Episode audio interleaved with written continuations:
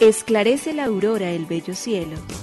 Otro día de vida que nos das, oh tierno Padre que en el cielo estás. A esta hora, unamos nuestros corazones en alabanza al Señor, Creador de todo cuanto existe. Compartamos el Evangelio. Reflexionemos en su palabra. Esto es, Esclarece la Aurora, con el Padre Antonio Ramírez. Bienvenidos.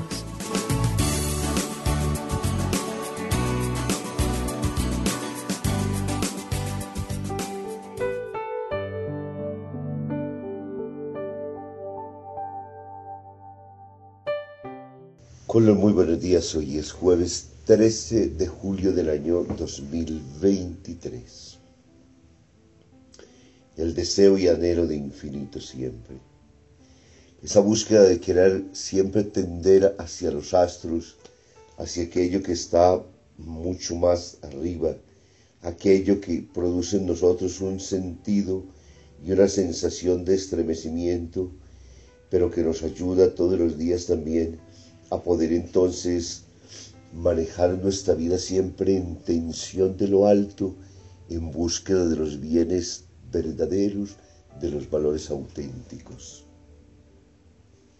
Un deseo continuo siempre de superar esta materia, un deseo continuo de querer ser todos los días más buenos, un deseo continuo de todos los días querer estar siempre más cerca de Dios, un deseo infinito de poder decir cuándo y hasta cuándo, Señor, habré de cargar con tantas limitaciones de la vida. Cuando quisiera amar con generosidad, cuando quisiera entregar todas las cosas sin necesidad de tener y de sentir ese apego desordenado, cuando quisiera amar en plenitud, pero no en la medida en que solamente me devuelven los otros.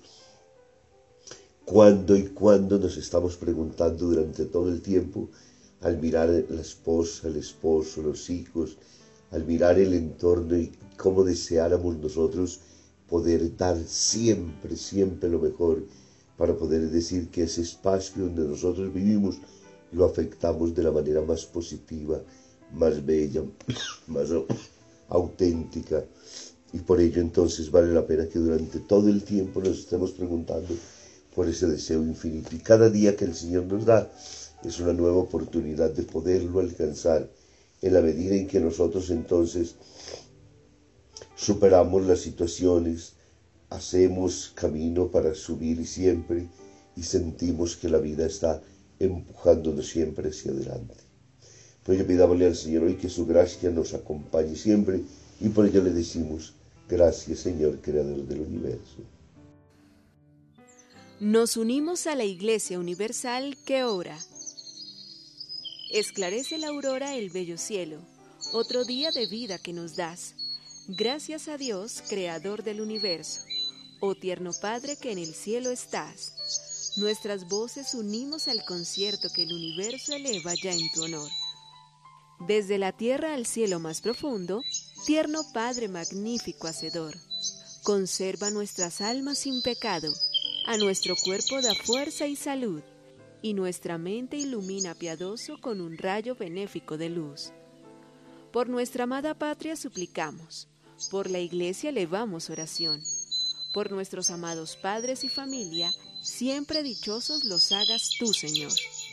En tu santo nombre, comenzamos este día de vida que nos das. Haz que lo acabemos santamente, oh Padre nuestro que en el cielo estás.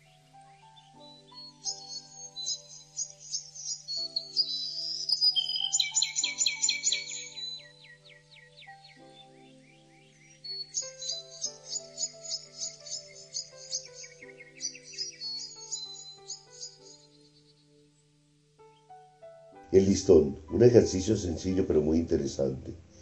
Preguntar a los distintos estudiantes por el resultado de sus exámenes.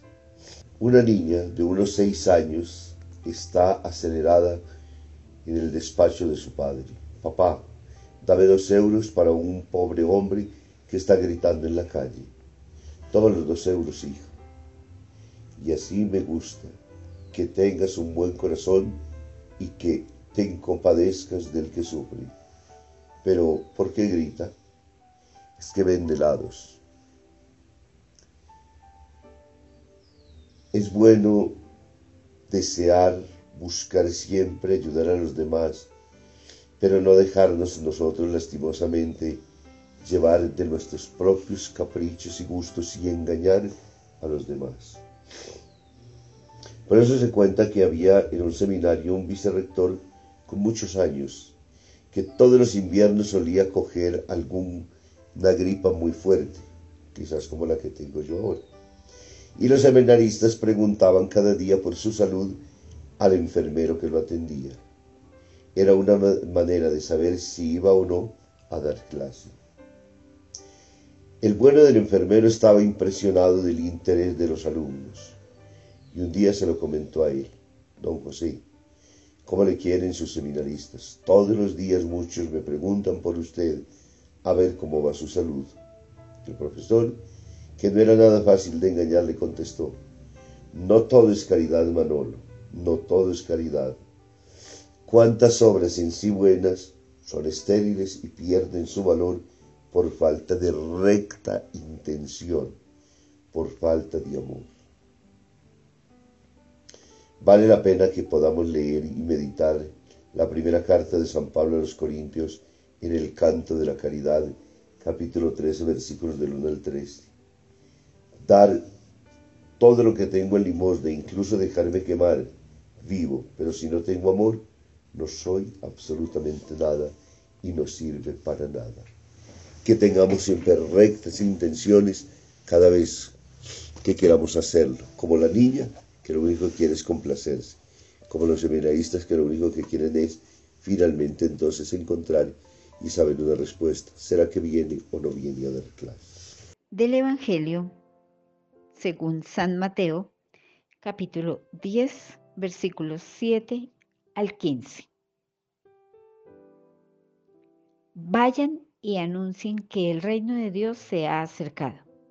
Sanen a los enfermos, resuciten a los muertos, limpien de sus enfermedades a los leprosos y expulsen a los demonios. Ustedes recibieron gratis este poder, no cobren tampoco por emplearlo.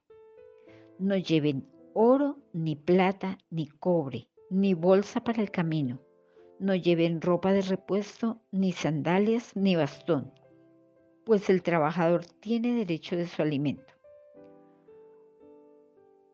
Cuando lleguen ustedes a un pueblo o aldea, busquen alguna persona de confianza y quédense en su casa hasta que se vayan de allí. Al entrar en la casa, saluden a los que viven en ella. Si la gente de la casa lo merece, su deseo de paz se cumplirá, pero si no lo merece, no se cumplirá. Y si los y si no los reciben ni los quieren oír, salgan de la casa o del pueblo y sacúdanse el polvo de los pies. Les aseguro que el día del juicio el castigo para ese pueblo será peor que para la gente de la región de Sodoma y Gomorra. Palabra del Señor. Gloria a ti, Señor Jesús. El Evangelio de Mateo en el capítulo 10, versículos del 5 y del 7 al 15, nos pone entonces ahora Jesús en la misión a la cual envía a sus discípulos. Vayan y proclamen que el reino de los cielos está cerca. Allá ha llegado curen enfermos, resuciten muertos, limpien reprosos, arrojen demonios, lo que gratis han recibido, denlo gratis. El reino de Dios ya está en medio de ustedes, el reino de Dios ya ha llegado. ¿Quién es ese reino? La persona de Jesús de Nazaret. Él no es un profeta, es el reino de Dios esperado. Es el reino de Dios proclamado por los profetas a lo largo de la historia. Es la cosecha abundante de aquellos que en el Antiguo Testamento durante mucho tiempo prepararon, animaron al pueblo, lo invitaron siempre a soñar con un tiempo nuevo, con un tiempo de gracia, con un tiempo de santidad, un tiempo de justicia, un tiempo de verdad. En la persona de Jesús de Nazaret se revela ese reino. Ahí se hace visible, cercano, y los discípulos que han estado a contacto son ellos quienes van a contarnos. Ya ahora no van a decir, vamos a esperar un reino, venimos a decirle que el reino existe, que el reino está. Y ahí está la gran diferencia de nosotros los cristianos católicos. No anunciamos algo que está por venir, anunciamos lo que ya conocemos, lo que ya ha acontecido y lo cual hará de nosotros entonces que en el tiempo, cuando concluya nuestro camino, nos encontremos con lo que hemos cosechado, porque ya se nos ha revelado a nosotros ese reino. Por eso su misión es anunciarlo, su misión es proclamarlo, su misión es testimoniarlo a partir de qué? De curar enfermos, de resucitar muertos, de limpiar leprosos, de arrojar demonios, de entender que lo que Dios les ha dado con toda generosidad y gratuitamente será lo mismo que ellos van a llevarle, será lo mismo que ellos van a hacer con nosotros, porque se los hicieron ver a Dios y ellos harán lo que Dios hizo, porque le mostrarán lo que Jesús es y por ello entonces vivirán siempre en la verdad, vivirán siempre en la rectitud de corazón. Y para ello entonces es anuncien, caminen, vayan, testimonien, lleven siempre la palabra, no se dejen vencer de ningún tipo de dificultades. Donde no lo reciban bien, sacudes en el polvo y váyanse. Pero no se desanimen nunca, nunca dejen de anunciarlo. Ese reino que ustedes han experimentado, ¿Quiénes fueron los primeros liberados de las posesiones del demonio, de todas las tentaciones del maligno? Los discípulos. ¿Quiénes fueron los primeros curados? Los discípulos. Ellos viven en primera persona lo que están llamados ahora a anunciar. Porque es que la curación, la sanación, la conversión de sus apóstoles no ciertamente fue gratuita, fue exigente, costó muchísimo en la vida de ellos como costó en la vida del maestro. es la misma que a nosotros nos pide hoy. Que no anunciemos nunca nada de lo que no hayamos vivido. Que nunca gritemos delante de los otros lo de, lo, aquello de lo cual nosotros no estamos todavía convencidos. Ser testigo significa haber experimentado, haber vivido, haber gozado, haber sentido como lo hacen los discípulos, así estamos llamados nosotros a hacerlo también de igual manera. Que nos bendiga el Padre, el Hijo y el Espíritu Santo. Muy feliz y bendecido día.